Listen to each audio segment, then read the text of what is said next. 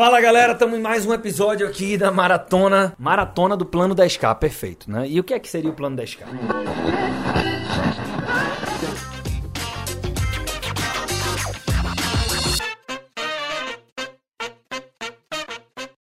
Plano 10K é um treinamento gratuito, ao vivo e 100% dedicado a, primeiro, ajudar é, aspirantes a educadores financeiros entenderem o mercado e ter um plano prático para que eles consigam começar a estruturar o próprio negócio. Eles vão sair do treinamento é, com a noção de como construir o primeiro produto, como planejar o negócio, como fazer atendimentos de consultoria, enfim. E o outro é como ajudar quem já está na pista a monetizar mais rápido ou ganhar mais, né? A gente sabe que um dos pilares principais de qualquer negócio, mas sobretudo do, de negócios voltados para a educação financeira, é a dificuldade de conseguir monetizar. Falamos em outro podcast sobre como é difícil vender educação, não só uhum. financeira, mas qualquer tipo de treinamento. Primeiro, num país onde as pessoas de fato valorizam pouco ou valorizam menos do que, do que deveriam a educação. Segundo, com tanta informação gratuita. Então, o plano das é isso. Então vou te parar uma pergunta que tem tudo a ver. Ah, como é que faz Gisele Santos para poder assistir ou participar do Plano 10K? Para participar do Plano 10K é só acessar o site da Empreender Dinheiro, empreenderdinheiro.com.br e vai ser super fácil de achar. Na página inicial você já consegue se cadastrar. Beleza. Então é o seguinte, vai acontecer no dia 17 de março, esteja presente, presente vai valer muito a pena.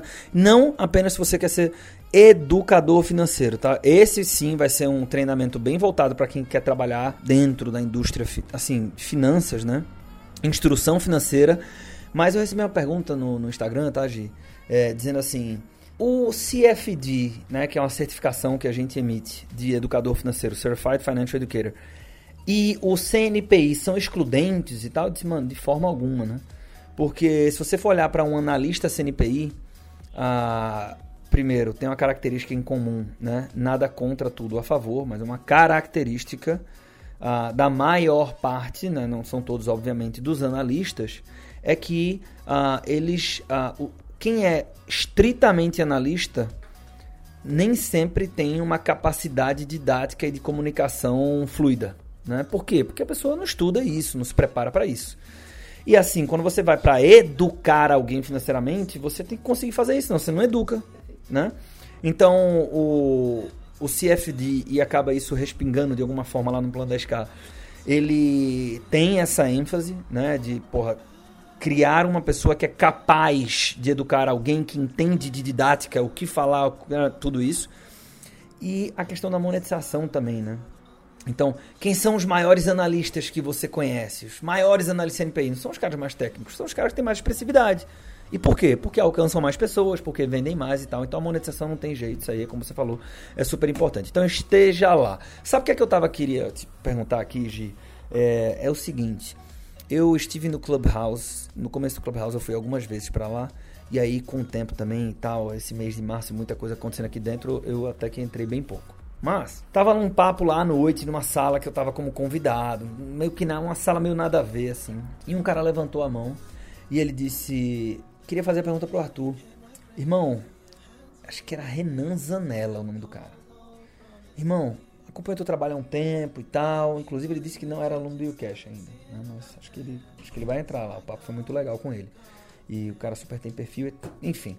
Disse assim, Arthurzão, eu te acompanho há um tempo já. E lembro de uma vez que você falou que existe um caminho alternativo. Porque eu sou um cara muito tímido, velho. Eu não tenho um Instagram muito popular não é a minha parada e tal, mas eu amo ajudar as pessoas, eu amo educa educação financeira, eu gosto desse assunto, pá, isso me dá tesão. Porra, fala desse caminho alternativo aí, porque é uma merda. Porque hoje, e o próprio Clubhouse é um exemplo disso, as redes sociais, de forma geral, se todo mundo é marketing digital, é como tem um Instagram que faz isso, como tem um YouTube que faz aquilo e tal. E às vezes a pessoa quer o mais importante, que é transformar o outro financeiramente, quer fazer isso para si mesmo, mas acha que não vai poder fazer isso porque todos os caminhos levam ao entendimento de que ou você é um blogger pop que faz stories 25 por dia ou não tem chance para você. O que é que você me diria, Gi Santos? Eu acho que isso é, uma, é um entendimento bem comum e injusto pra caramba, né? Com quem tá querendo começar na educação financeira Fiz até um post recente sobre isso lá. É um assunto meio polêmico. Aonde você fez o post? No Profissão Educador Financeiro lá no Instagram. Segue lá se você ainda não acompanha e tem interesse em trabalhar nessa área. Bem, o post foi o seguinte. Eu realmente acho que, primeiro, essa, essa associação que a profissão de educador financeiro ou consultor financeiro, ela está muito associada aos principais front faces da indústria, né? É inevitável. Quando você pensa em um educador financeiro, você se remete logo aos educadores financeiros que são pops.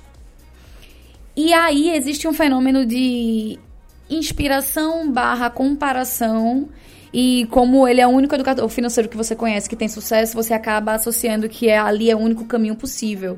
Mas, na verdade, no anonimato, tem algumas pessoas sim trabalhando com a educação financeira, como é, sem a dependência de rede social, como qualquer outro profissional que tem, como qualquer advogado que tem sucesso na área sem fazer e bombar no Instagram. Existem caminhos. Não sei se todo mundo que está ouvindo aqui sabe, mas o próprio início da Empreender Dinheiro ele foi bem distante de rede social, né?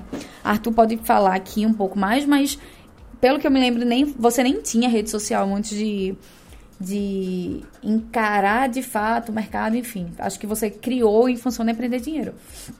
Então o time não era nativo do digital e a gente já tinha um time trabalhando para fazer prospecção offline é, e venda e a entrega do serviço ser 100% offline também. Quando eu falo offline, não estou falando só do modelo presencial, né? Televisão é offline, rádio é offline, esses canais não morreram. É óbvio que na internet, no online, você tem uma maior acessibilidade, você consegue começar com menos dinheiro. No entanto, é, exige um tempo gigantesco de, de dedicação. Por isso que eu acredito que não é justo. Não adianta você iniciar nessa profissão achando que você vai replicar os posts do Primo Rico ou da Natália Arcuri ou daquela pessoa que é a referência para você e que você vai ter os mesmos resultados, né? Claro que não, claro que não. Então tem que ter muito cuidado com essa comparação e com o nível de, de inspiração. É a história da referência, né? Tem que usar as referências certas para as coisas certas né, e confrontar os momentos. E algumas coisas entender que não se replicam. E aí eu volto para Taleb e a aleatoriedade. Né? Por exemplo, é, nem no melhor planejamento da Anitta ela se tornaria sócia da Skoll Beats. Nem no melhor dos sonhos do primo ele se tornaria sócio do grupo XP Inc. Né?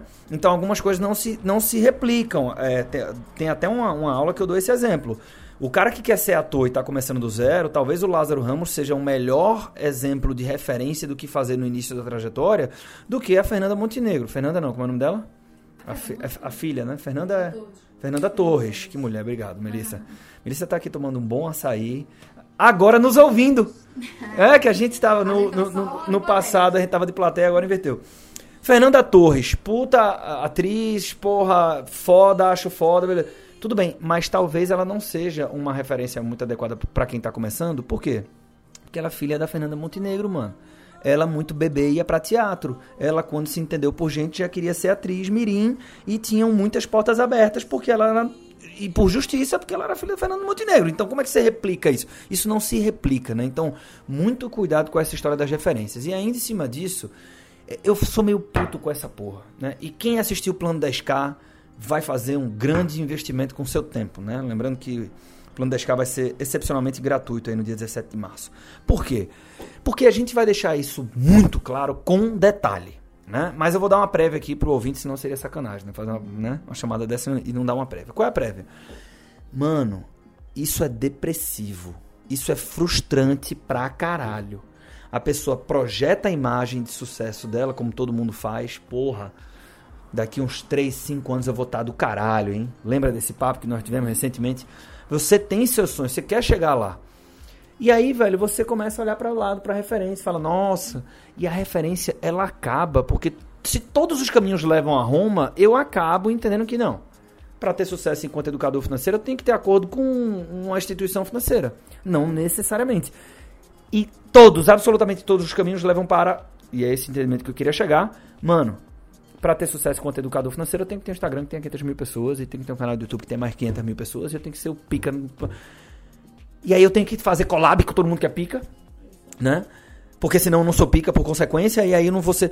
Bicho, Entenda o seguinte, aí, mas por que que isso é um problema? Não é pela sua incapacidade de ter 500 mil pessoas no Instagram. Você, tá, você é capaz. Não, não é isso que eu estou colocando em mesa. A questão é, como é que a maior parte das pessoas começa essa carreira de educador financeiro? E, mais uma vez, eu vou enfatizar isso. Não é só para educação financeira. Às vezes começa com um plano B, porra. Às vezes começa do começo. Começa da porra da caralha do começo. E se começa do começo, aí o cara se confronta a quero ter um, um perfil no Clubhouse. Mano, a galera que tá tentando ter perfil grande no Clubhouse passa, pelo menos no começo, né? 12 horas por dia conectado na caralha do Clubhouse. Você não entende que aquilo é função daquela pessoa e que ela ainda, na maioria das vezes, tem uma estrutura gigante por trás. E no mundo digital tem uma anomalia que não existe no, no mundo físico. No, no, no, mundo físico é, vou medir quão foda sou. Tenho tantas filiais, tenho tantos colaboradores, tenho não sei o que. Olha como, como sou grande. No mundo digital é o oposto. Quanto mais eu faturar dizendo que sou apenas eu e uma câmera, talvez de um celular quebrado antigo, mais pica eu sou. Então a galera mente tamanho de estrutura. Aí você fudeu o cara que é pequeno. Mente tudo, é.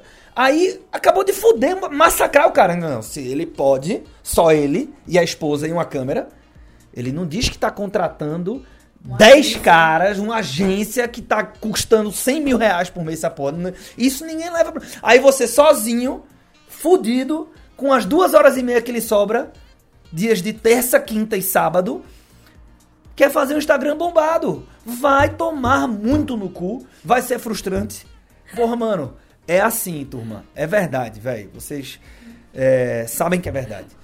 Então, velho, cuidado muito com essa história de referência e saiba que é, porque é que é muito inteligente você considerar um caminho alternativo que não dependa apenas de uma atuação na rede social. Porque é selva. E você está competindo com pessoas que a função é tenho que publicar pelo menos 40 stories por dia, um vídeo no GTV, não sei o que, não sei o que, não sei o que, não sei o que. Mano, não é, não, não, não vai dar. Não conseguiria colocar de forma mais enérgica, né? Oh, é, sobre esse tópico ainda, um, um último ponto é que isso não quer dizer que você não deva contar com redes sociais, Boa, que você não deva fazer isso desde o início, mas quer dizer sim que a sua monetização, seu negócio não pode depender disso, rede social, para dar certo, na maioria dos casos, sem contar com os fenômenos aleatórios que podem acontecer com você, mas as estatísticas indicam que não vão. É, você precisa ter um plano de curto prazo, não tem jeito. E esse plano de curto prazo, ele não pode de depender de, de audiência, porque ela demora a chegar, tá? Se você for construir audiência no braço, vai demorar para chegar. Então, e para evitar que você desista da profissão sem ter tentado do jeito certo. É por isso que a gente toca, por exemplo, eu falo muito, ah, para você ganhar dinheiro, para você monetizar. E eu falo isso sem nenhum pudor, porque eu sei que se você tentar fazer isso por um ano, mesmo que você ame muito a profissão, você vai se sentir frustrado porque você vai estar tá vendo algumas pessoas ganhando muito dinheiro e você está tentando pelo caminho errado, não conseguiu, você vai desistir, você vai dizer que a educação financeira não é para você. Mas com o volume de demanda que a gente tem, se você olha para o teu lado e todas as pessoas que estão ao teu redor precisam em algum nível de mais instrução financeira, como que fecha conta? Como que a carreira pode não ser promissora? Só que a maioria das pessoas tenta pelo caminho errado, se inspirando nas pessoas erradas, nos exemplos errados. E é, bem, a bandeira aqui é essa, não é anti-rede social, né? É importante colocar. E com essa mensagem foda, encerramos o episódio de hoje. Estou aqui desejando muito sucesso para vocês. Espero encontrar contigo no próximo episódio. Não gravou. Mentira. Tu tá brincando. Não gravou. Mentira. Você não vai conseguir replicar esses gritos que ele deu nem a pau. Ai, ai, ai.